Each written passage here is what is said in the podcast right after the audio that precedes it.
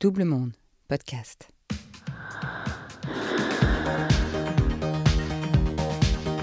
Vous écoutez la suite de Jouissance tardive de Sexus, le hors-série de l'été de 40. Si vous ne l'avez pas fait, je vous recommande de commencer par le premier épisode. N'hésitez pas à vous abonner, à liker et commenter sur vos plateformes d'écoute préférées comme Apple, Deezer, Spotify ou Podcast Addict et à nous suivre sur les réseaux sociaux de Double Monde Création. Je m'appelle Marie-Émilie, euh, j'ai 56 ans et à l'âge de 39 ans, j'ai fait une rencontre qui a bouleversé ma sexualité.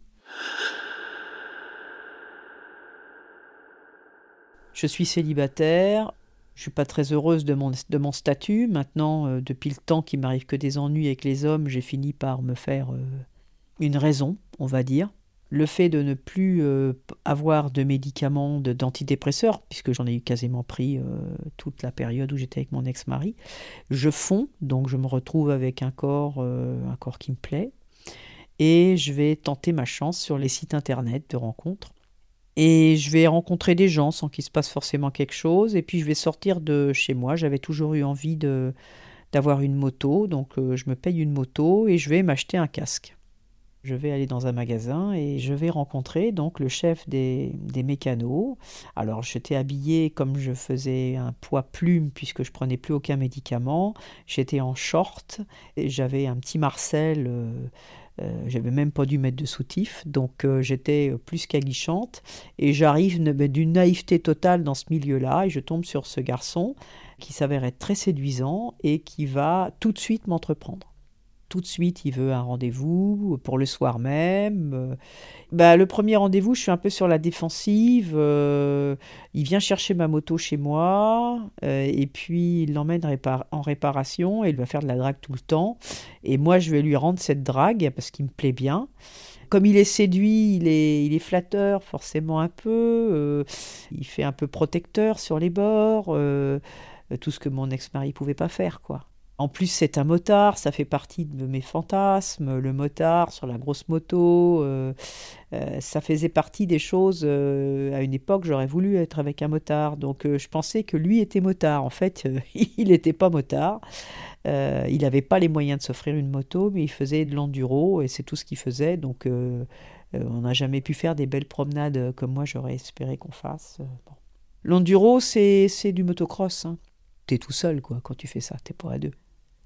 On s'est rencontrés peut-être au mois de juin, au bout de, au mois de juillet, euh, sorti de tout le travail scolaire, je suis détendue, je peux quand même euh, euh, me laisser vivre, et c'est ce que je vais faire.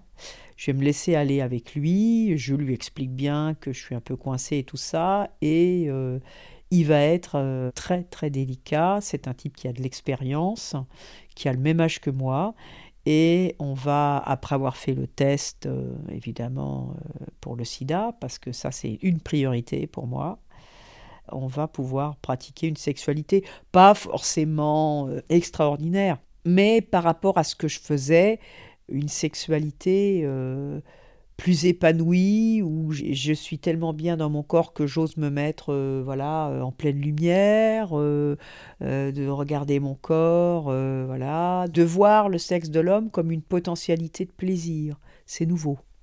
C'est nouveau pour moi. Avec délicatesse, il va m'amener à changer de position. du coup, la fellation, c'est plus un problème c'est plus un problème, euh, le cunnilingus non plus, euh, faire ça dans la cuisine ou ailleurs, c'est plus un problème, euh, il y a du désir, il y a de l'envie, il y a de la liberté, il n'y a plus de honte, il n'y a plus rien. je tombe amoureuse folle de lui, vraiment amoureuse folle. Je dirais que pour la première fois de ma vie, j'ai une rencontre où on est au même stade en même temps. C'est-à-dire là, le coup de foudre, quoi. Pour moi, c'était une revanche sur tout ce que je n'avais pas vécu. Je me suis vraiment laissé aller, vraiment laissé aller avec ce, monsieur. Euh, il avait vraiment euh, l'expérience qui pouvait convenir à quelqu'un comme moi, avec tous ces tabous, toutes ces difficultés. Il a eu la patience, il a eu l'intelligence, il a su amener des choses qui euh, ont fait qu'après, j'avais goût à faire les choses, j'avais goût à avoir une vie sexuelle avec lui. Une fois, j'étais très surprise. Hein, euh, j'ai euh, crié assez fort. Voilà.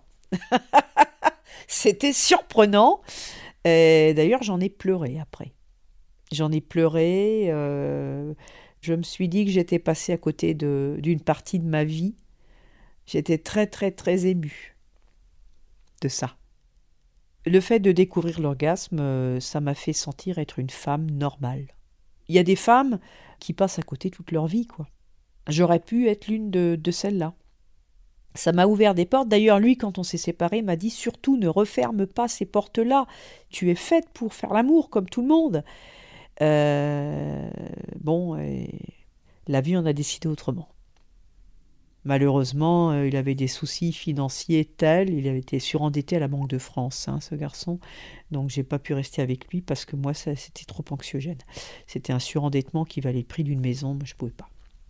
Mais euh, je lui dois beaucoup sur cet espace de quelques mois, ça n'a pas duré très longtemps, hein, à découvrir la beauté de ce qu'est la sexualité. Le fait que j'ai eu une révélation sexuelle à l'âge de 39 ans, et seulement à cet âge-là, euh, je l'explique par, euh, par l'éducation euh, judéo-chrétienne que m'a infusée ma mère, par une, une idée naïve que sa propre histoire pouvait être la mienne. Je n'ai cherché que des histoires de contes de fées toute ma vie, et encore aujourd'hui. Et donc aujourd'hui, j'en suis à un point où je refuse ça ne m'intéresse pas euh, le sexe pour l'hygiène. Je refuse euh, une relation qui serait d'amitié. Euh, je cherche toujours le grand amour. Ça, ça restera toute ma vie, c'est moi. J'avais pas les codes avec les hommes, je les, les ai jamais eus. on me les a pas donnés. Et ce que je demande à un homme, il peut pas me le donner de toute façon. Il peut pas me le donner, il y a besoin de rassurance, il y a besoin de, de trop de choses, il y a besoin de combler un vide, celui du père. J'ai eu un père biologique et c'est tout, j'ai pas eu un père réellement. Et donc tout ça c'est trop. Tout cet ensemble a fait que l'homme c'était quelque chose d'inaccessible. J'avais pas le physique pour lui plaire, j'avais pas le mental, j'étais trop coincée. Ça, ça a été dit euh, parmi les, camarades quand j'étais adolescente. Hein. De toute façon, c'est une fille qui est trop coincée. Pour m'approcher, c'était compliqué et encore aujourd'hui quoi. Ou c'est le coup de foudre ou c'est rien. Avec ce monsieur, ça a duré quelques mois et ensuite, euh, donc, euh, nous nous sommes séparés. Enfin, j'ai rompu. Je suis restée un peu seule et vers 41, euh, 42 ans, je me suis intéressée au site de rencontres.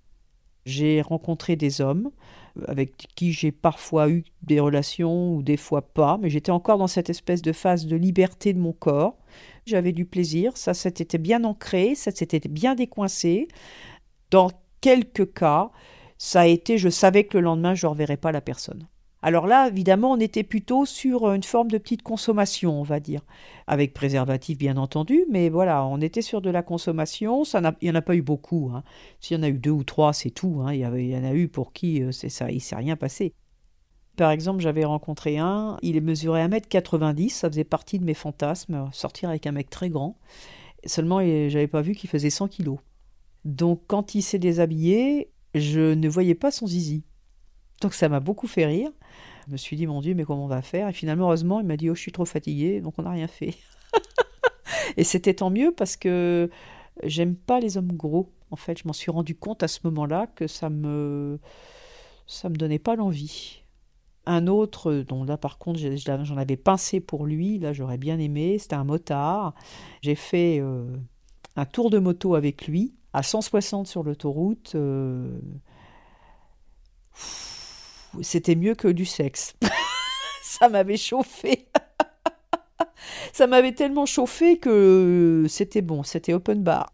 Disons que j'étais prête à aller dans un petit fourré. Là, on n'a pas été dans un fourré, hein. il m'a amené à la maison et on a fait ça à la maison. Mais c'était très très drôle. Il n'était pas prêt, puisqu'il a sorti un caleçon tout pourri, il n'était pas prêt du tout, c'était notre première rencontre.